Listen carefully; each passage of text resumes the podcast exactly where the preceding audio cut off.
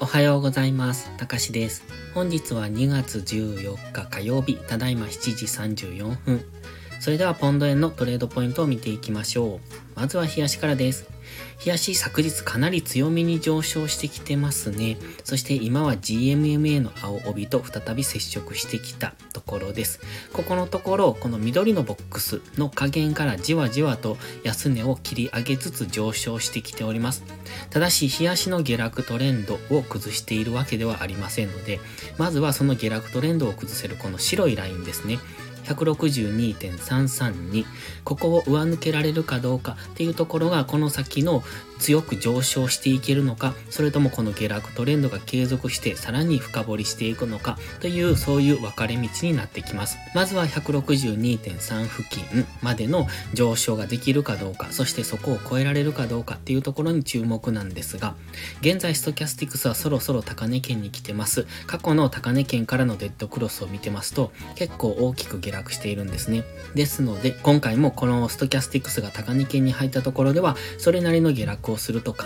えられます。ただし現在は安値を切り上げ中、そして冷やしの GMMA のところにあってそこを今上抜けようとしてますので、ここを上抜けてくるようですともう一段高を考えられるのですが、まずは162.3付近までというところを狙っていくのがいいと思います。今、冷やしの GMMA にぶつかってきてますので、本日は基本的には押し目買い、昨日の強い上昇がありますので、基本的にはまだ上昇していくっていうところで押し目買いを狙いたいのですが、GMMA と接触してきているので、一旦深めの押しをつける可能性がありますので、しっかりと押しを待ってからの次の上昇を狙っていくのがいいですね。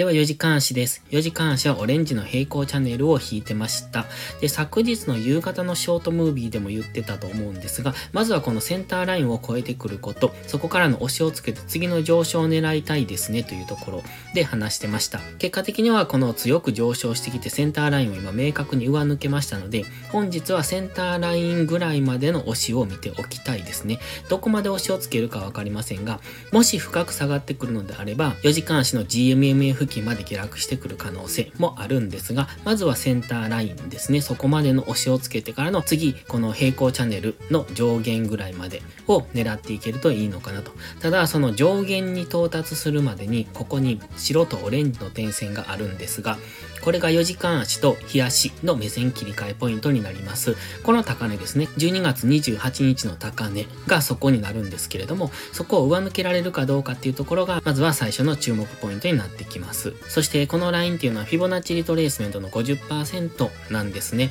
ここの高値、12月13日の高値から、この最安値、1月3日までの安値に当てたフィボナッチリトレースメントの50%というところがちょうどここ、先ほどの目線切り替えポイントと言っていました162.332と被ってきているんですよ。ですので、その辺付近というのはやはり強めに意識されてきますので、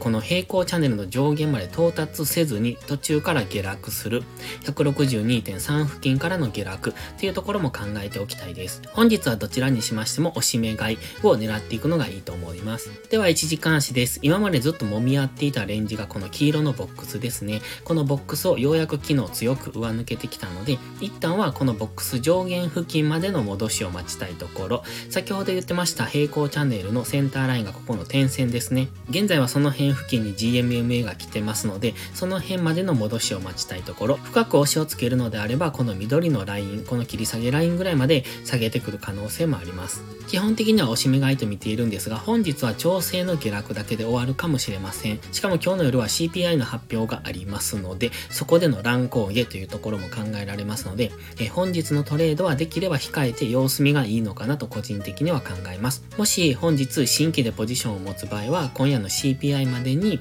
手締まっておいた方がいいと思います。その辺付近では乱高下をしますので、えっと、今日持ったポジションっていうのが刈られる可能性、そして自分のイメージと逆行して大きく損失が出る可能性がありますので、え本日のトレードは今日の夜までに手締まうのがいいんじゃないかなと見ております。ただし、やはり押し目買いは押し目買いなんですが、その今日は調整の下落だけで終わる可能性もありますし、ちょっとその辺が分かりにくいですね。しっかり下がったところから買っていく分にはいいと思いますが、本日は無理のないようにしていきましょう。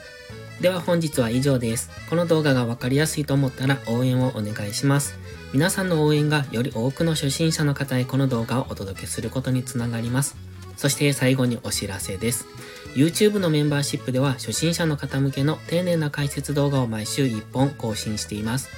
トレードの基礎が学べるメンバーシップにご興味があれば一度お試しください。それから初心者ではないけど安定して勝てないという方はポストプライムでのプライム会員をお勧めしています。こちらは2週間の無料期間がありますのでその期間をご利用いただき自分に合うかどうかを検証していただくのがいいと思います。まずは行動しないと何も変わりませんので無料期間を上手にご活用ください。詳細は概要欄にあります。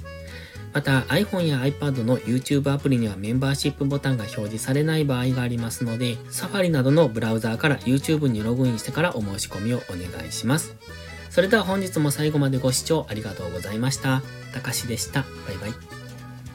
インジケーターの使い方解説ブログを書きました。GMMA、Stochastics、MacD の使い方について詳しく書いてます。まずは一度目を通してみてください。きっとスキルアップのお役に立てると思います。インジケーターは何気なく表示させるのではなく、理解して使いこなすことが大切です。また、インジケーターを使ったエントリー手法のテキスト販売を始めました。こちらは初心者から中級者向けですが、初心者の方向けの初級編もご用意しています。勝つための聖杯なんてありません。だからこそ地味にコツコツとスキルを積み上げていくものです。このテキストはそんな方のお力になれると信じています。せっかく FX を始めたのですから、明るい未来を夢見て頑張りましょう。